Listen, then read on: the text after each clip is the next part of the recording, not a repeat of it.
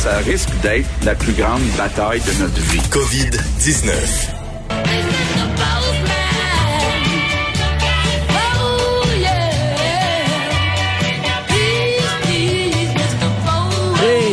C'est le facteur Vincent Dessureau. Comment ça va? Ben, mon cœur pleure pour toi. Pourquoi? Ben, tu viens de me dire que tu as vendu ton avion. Oui, plus d'avion. Parce que les gens qui connaissent Vincent, Vincent c'est un pilote, il, il avait son avion, puis il adorait voler. Et là, tu l'as vendu parce que tu travailles trop, tu n'as pas le temps de voler. Ouais, ça me donne. Avoir un avion, c'est ça coûte cher. Et il faut que tu voles beaucoup pour que ça. Pour justifier ça, là. Puis malheureusement, je travaille trop. Fait que là, tu vas en louer de temps en temps quand l'envie va te pogner là dans le ciel, tu vas en Et louer. éventuellement, je trouverai un autre partenariat euh, pour voler plus, mais pour l'instant, faut euh, faut se concentrer sur euh, une journée à la fois. son avion. Alors, Hein? euh, Oui. le plan de réouverture des écoles dévoilé aujourd'hui. Ah oui, le postman, est-ce qu'il y a des factures? Mais là, c'est plus un chèque parce Ben que oui. je pense que jamais les enfants auront été aussi, euh, pour plusieurs, là, contents de retrouver leurs amis, de rentrer à l'école, alors que généralement, à ce temps-ci de l'année, on pense juste aux vacances. Mais au primaire, ça. au primaire, C'est au primaire. Donc, euh, les, les, les, les parents qui sont écœurés de leur ado, Ils vont s'écœurer encore un peu. Là. Euh, ça, c'est clair. Et c'est effectivement parce que euh, c'est aujourd'hui le dévoilement. Enfin, on commence là, le dévoilement du plan de réouverture du Québec de déconfinement. Et ça commence avec les écoles. Ça commence avec les écoles primaires. Donc aujourd'hui, euh, d'ailleurs, on aura le fin détail là, après le point de presse euh, classique à 13 heures, là, parce que le ministre de l'Éducation, Jean-François Roberge, euh, le, le- le ministre de la Famille également, Mathieu Lacombe, seront là pour donner les détails, mais ce sera après le point de presse de 13 heures. On donnera quand même un peu euh, les grandes lignes. il faut, le dire, là, faut le dire, on ne sait pas encore si l'immunité existe. Ça, ça veut dire, ça, ça veut dire Oui. que tu es sur un building, puis là, il y a des gens qui disent, saute, peut-être qu'on va t'attraper. Mm. Ça se peut, c'est fort probable qu'on t'attrape, mais peut-être que non. Oui, donc, je comprends. Oui, ben en fait, je, je veux dire, on, on, on sait quand même que les enfants sont peu vulnérables Non, à la ouais. COVID-19. Est-ce qu'ils peuvent le, rattraper? Oui. Est-ce qu'il y a un pourcentage qui est pas qui a pas d'immunité après avoir co- contracté? C'est toute une question. Ça montre quand même, Richard, que c'est ceux qui ont des certitudes là, sur cette maladie-là. Il faudrait faire Oui. ci, il faudrait faire Non. ça. Généralement, ils sont dans le champ parce que les meilleurs experts se rendent compte que, écoute, on connaît peu cette maladie-là. On apprend à la découvrir un peu à chaque semaine. Bien, pour prendre une métaphore d'avion, Oui. tiens, euh, là, euh, c'est comme si on était en plein brouillard et euh, tes, tes appareils ne fonctionnent pas. Tu, tu, tu voles au pif. Oui. Et là, ça, là. et ça se peut que, écoute, tu fais de ton mieux, mais ça se peut que tu sois pas euh, toujours à la bonne place. Euh, mais et surtout la- la- le déconfinement là, on, ça, on remarque même pour les écoles, partout dans le monde c'est différent. Là. On ouvre des fois, on commence par les plus vieux, par les plus jeunes, on commence euh, une journée pas l'autre. Euh, alors on verra quel sera le plan pour le Québec. On comprend que ce sera un plan par région euh, également, donc ce sera pas toutes les régions qui auront cette ouverture là en même temps. Le 11 mai, c'est euh, partout sauf dans le Grand Montréal. Le 18 mai, le Grand Montréal Puis euh, Et euh, on verra pour euh, pour la suite. On comprend que les parents ne seront pas obligés d'envoyer leurs enfants à l'école.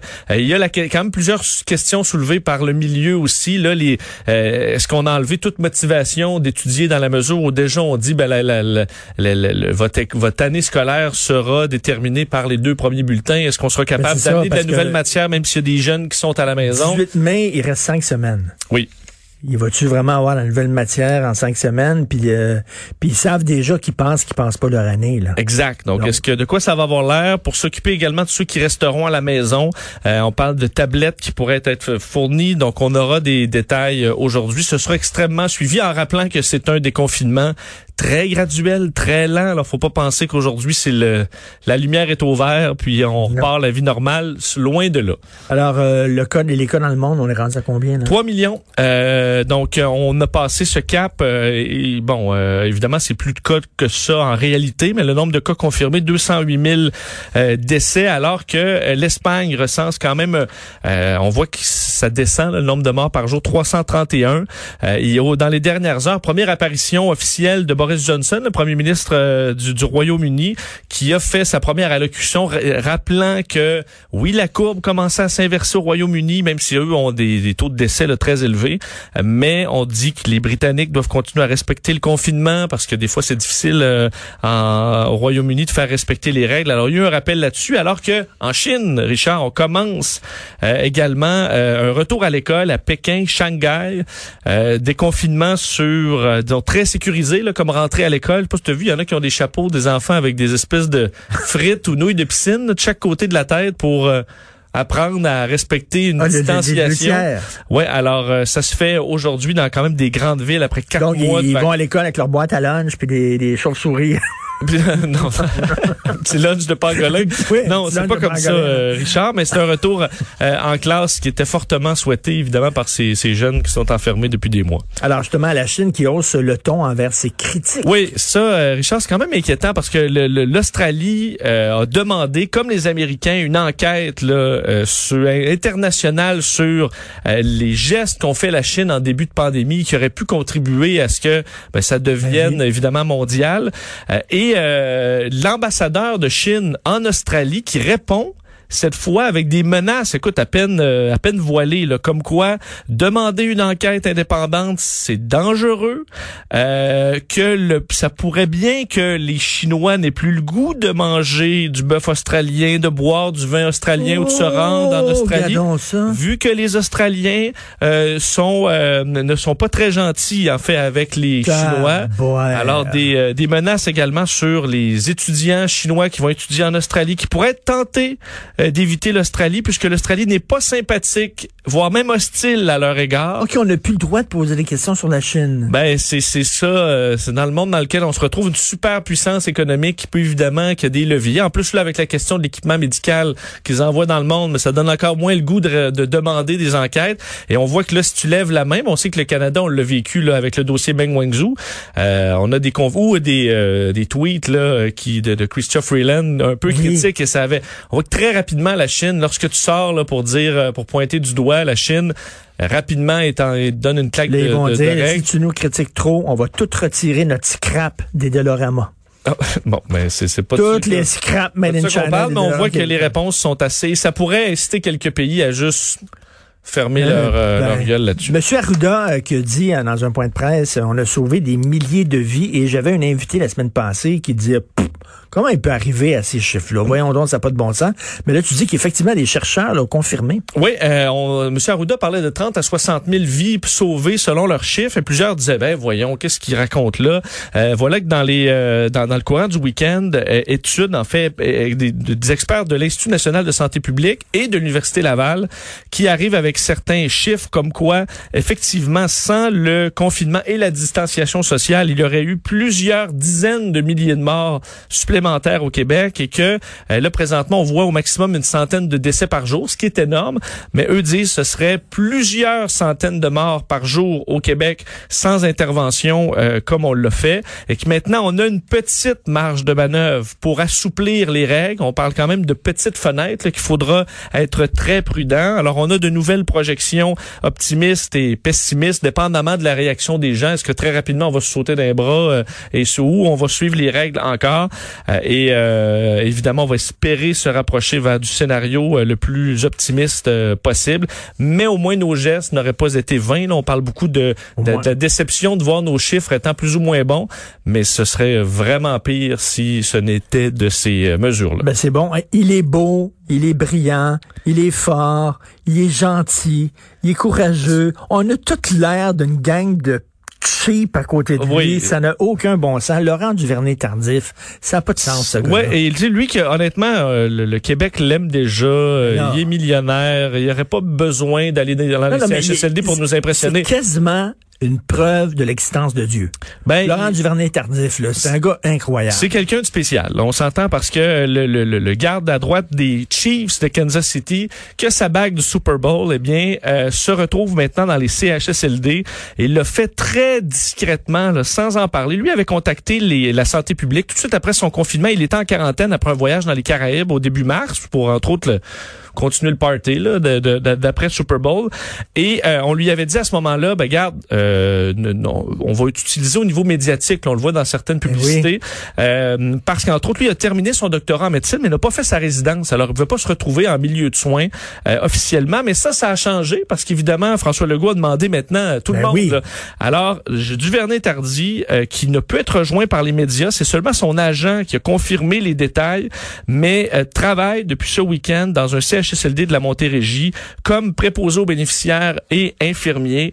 Euh, Incroyable, ce gars-là. Alors ça, c'est il est présentement à changer des couches, euh, Et comme nettoyer tu des... le dis, là, en plus, discrètement, là. Oui, oui, il est discrètement. euh, lui avait déjà dit en entrevue au journal il y a quelques semaines à peine, le 2 avril, je veux aider au meilleur endroit possible. Si c'est en première ligne, je répondrai présent à l'appel. Mais si je ralentis le système et qu'il n'y a pas de valeur ajoutée, ben, j'irai là où on a besoin de moi. Alors honnêtement, quel euh, quel Québécois inspirant. Non, non, et- Qui, je veux dire, millionnaire, euh, Richard, tu peux être dans ta vie là à... Non, non, mais il n'y a pas, il y a pas de bon, y a pas de bon sens, ce gars-là. Il y a, il a- aucun sens. Il est incroyable. Alors, chapeau.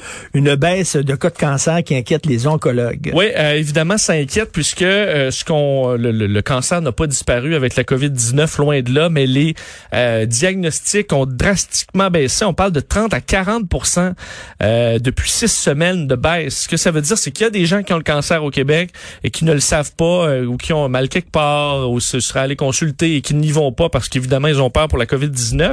Alors, on parle de bombes à retardement carrément euh, chez euh, chez les, les, les- experts oncologues où on se questionne parce qu'on dit les gens là présentement des stades précoces de cancer vont se retrouver lorsqu'ils seront diagnostiqués dans quelques mois au stade avancé. Alors ça coûtera plus cher, ce sera des, des encore plus long et on risque de congestionner. Enfin, on dit il y aura assurément un congest- une congestion à moyen terme en oncologie en raison de ce nombre de cas qui risquent de bondir après le confinement.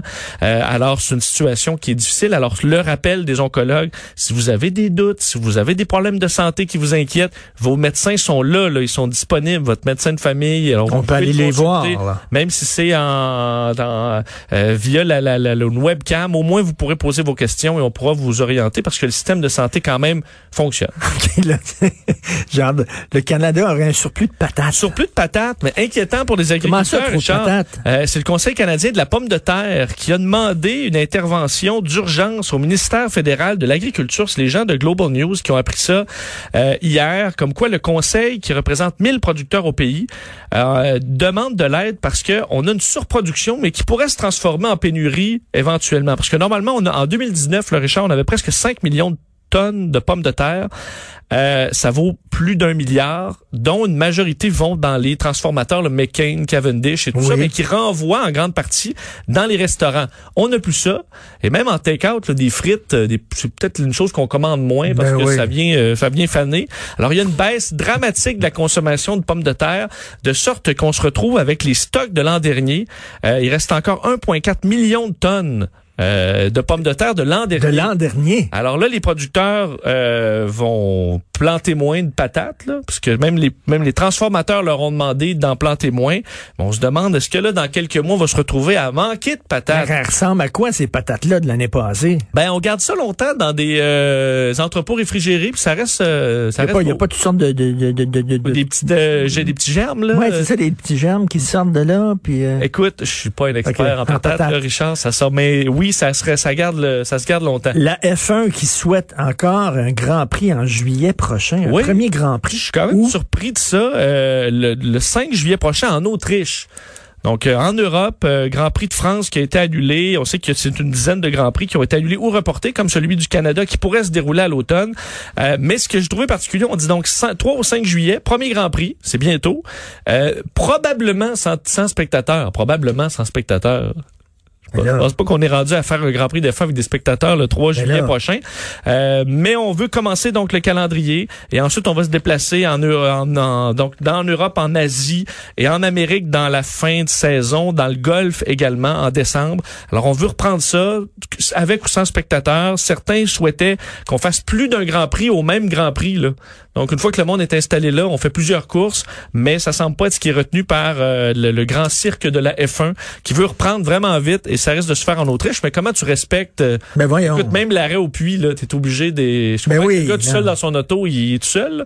Mais euh, à quel point ça se respecte, même sans Il y tous des masques. euh, hein? toutes des masques. euh, mais on veut vraiment reprendre le Grand Prix. Ce serait donc le 3 juillet prochain, lancement de saison de la Formule 1. Penses-tu que Laurent Duvernay-Tardif a un défaut? Oui, penses-tu qu'il y a peut-être mauvaise haleine? Écoute, je prouverais là. Ça me- Tout le monde a ses petites affaires là. Il y a, y a mais... peut-être un défaut quelque part. Il pète au lit, je sais pas, quelque chose. Ah, mais il y a hein? des gens comme euh, comme David Saint-Jacques là, il y a des gens qui sont vraiment en termes d'intelligence, euh, Oui. de capacité, euh, nés avec des avec euh, avec quelque chose de plus. Comme toi, Vincent. Oh, non, ça va Comme toi, correct. Vincent. Ça Merci beaucoup. Salut. Bonne journée, Vincent Dessureau.